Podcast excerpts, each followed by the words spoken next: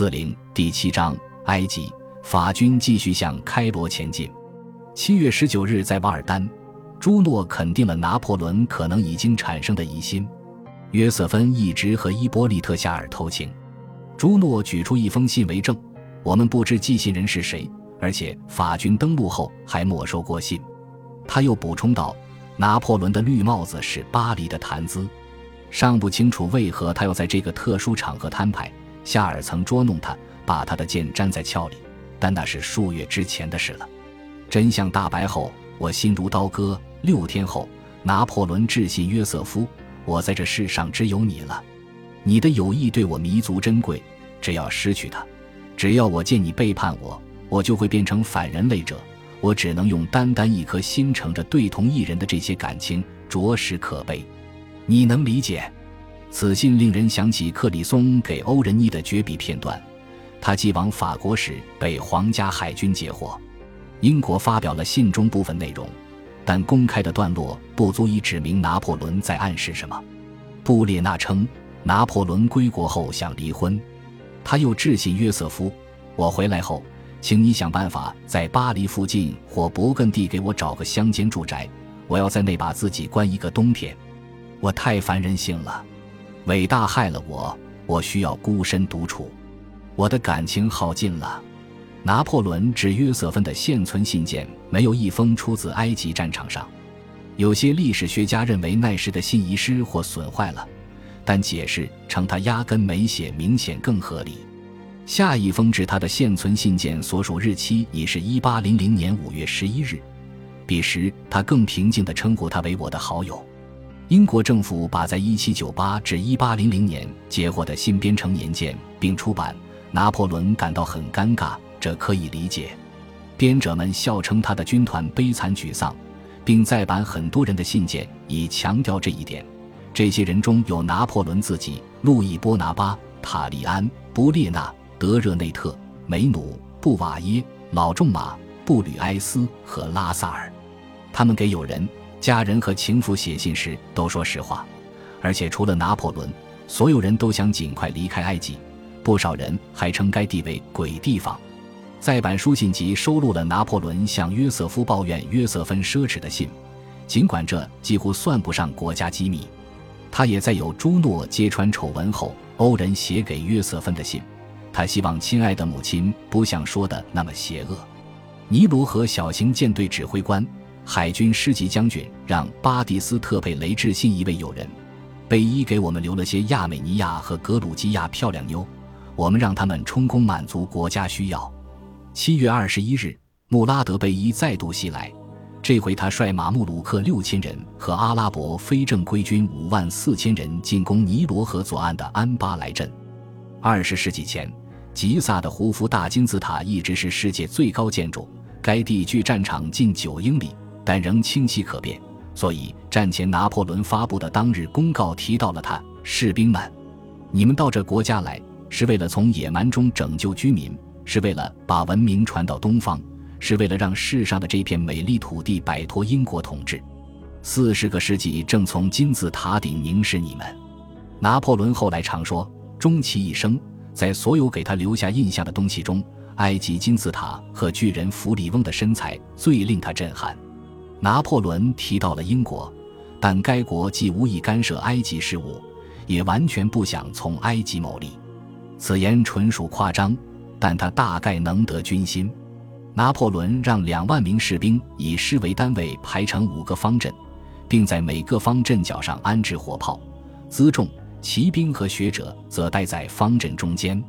法军已在西瓜田解了渴，现在蓄势待发。他们知道，只要把刺刀指向马穆鲁克的坐骑的头部，照一位军官的话说，战马就会用后腿站立，甩掉骑师。马穆鲁克最先进攻德瑟师和雷尼耶师。布瓦耶称，两师沉着应战，等敌军距自己仅剩十步时，才猛烈开火。马穆鲁克接着攻击邦的师，该师也以同样的方式对敌。简言之，他们白费几番功夫后匆匆逃走。不出两小时，金字塔之战就结束了。多马丹的副官让皮埃尔多格罗撰写了军旅日记，他回忆道。很多马穆鲁克跳进尼罗河，我们冲水上飘着的数千颗脑袋开火许久，并缴获他们所有的加农炮。敌军损失惨重，法军折损了三百人，其伤亡大都系方阵间友军误伤，而非马穆鲁克所致。马穆鲁克的二十门大炮、四百头骆驼以及全部装备和辎重被缴获。他们的传统是携带一生积蓄上阵，所以单单一具尸体就能让士兵发财。金字塔会战后，胜利者法军算金币时都用一帽子做单位。贝尔蒂埃向战争部报称：“我们的勇士所受苦难得到充足的补偿。”《真言报》刊登了这句话。埃及人给拿破仑起了绰号“克比尔苏丹”。穆拉德逃往上埃及，拿破仑派德塞追击。德塞在上埃及取胜数场。某次胜仗后，士兵们在尼罗河上捞尸首，好从淹死的马穆鲁克身上抢一笔。战后次日，拿破仑进入开罗。该城有六十万居民，它与巴黎一般大小，其面积在非洲显然居首。他把司令部设在伊兹贝克耶广场上的埃勒菲贝伊宅邸，然后立刻开始下令改革。开罗十六个行政区皆成立国务会议，由当地显贵担任议员。每个国务会议推选一名代表出席大国务会议，由亲法谢赫沙尔卡为任主席。拿破仑授予国务会议一些司法权与行政权。他希望会议最终能让埃及权贵适应议会与政府理念。他和大国务会议开会时，氛围似乎轻松活泼。一名穆斯林历史学家记载道：“他兴高采烈，同聚集人群融洽相处，和他们说笑。”拿破仑靠直接下令完成了下列事务：建立邮政系统，引入路灯和道路清洁，在开罗和亚历山大之间安排公共马车。创设铸币厂，规定合理税收制度。比起马穆鲁克的讹诈性税率，他减轻了埃及农民的负担。此外，拿破仑废除封建体系，让国务会议成为新的权力机关，并成立一家新的法国商业公司，修建近代传染病医院。他还印刷书籍，这在埃及历史上是第一次。由于都政府没法传达信息。上述改革措施没有一项出自其命令，革新完全仰赖于拿破仑的主动性。公元前三百三十二年，亚历山大大帝入侵埃及，他在西瓦参拜阿蒙神庙，向当地神祈祷告。拿破仑认为此举是卓越的政治手段，还说这助他征服埃及。七世纪以来，埃及一直是伊斯兰国家，所以拿破仑想尽量结好伊斯兰教。不过，在这方面，他从来不及他称之为“傻瓜梅努”的将军。梅努迎娶埃及女子，改信伊斯兰教，还取了中间名阿卜杜拉。二十年后，有人问拿破仑曾否真心归顺伊斯兰教，他笑答：“军人信仰战斗，我对此矢志不渝。其他宗教都是女人和教士的勾当。我自己的话，我到哪国就接受哪国的宗教。”拿破仑尊重伊斯兰教，他认为《古兰经》不仅是宗教作品，也是民事与政治著作。圣经则只宣讲道德。他也欣赏穆斯林，他们在十五年内规划的伪神信徒、推翻的神像、拆毁的异教神庙，比摩西和基督的教众在十五个世纪内做到的还多。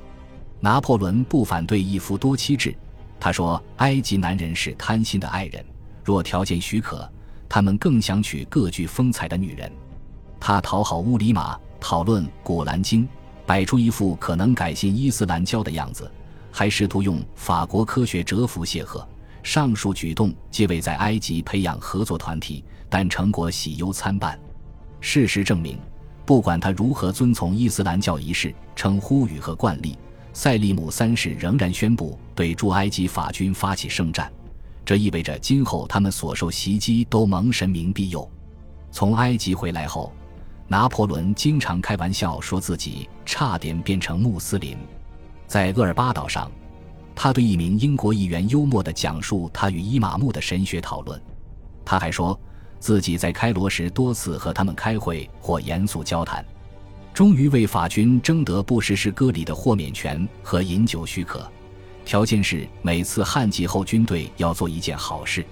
拿破仑说，伊玛目允许法军步行成年人的割礼后，他同意出资修造清真寺。这则故事在讲述中变长，历史学家仔细分析了这类译本，发现他们是夸大之谈，遂断言拿破仑撒谎成瘾。但人们不都是靠渲染一则好故事的细节来强化效果吗？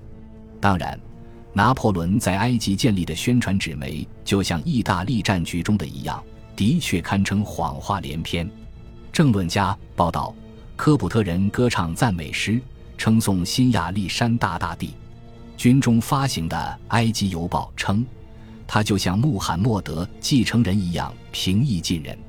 某日，他攀登大金字塔，观赏斯芬克斯像，然后和穆罕默德等三位伊玛目交谈。当日公告重点突出他们的对话，逐字记录了每人的发言。即便是最简短的谈话摘录，也证明会谈在当时无可非议。感谢您的收听，喜欢别忘了订阅加关注，主页有更多精彩内容。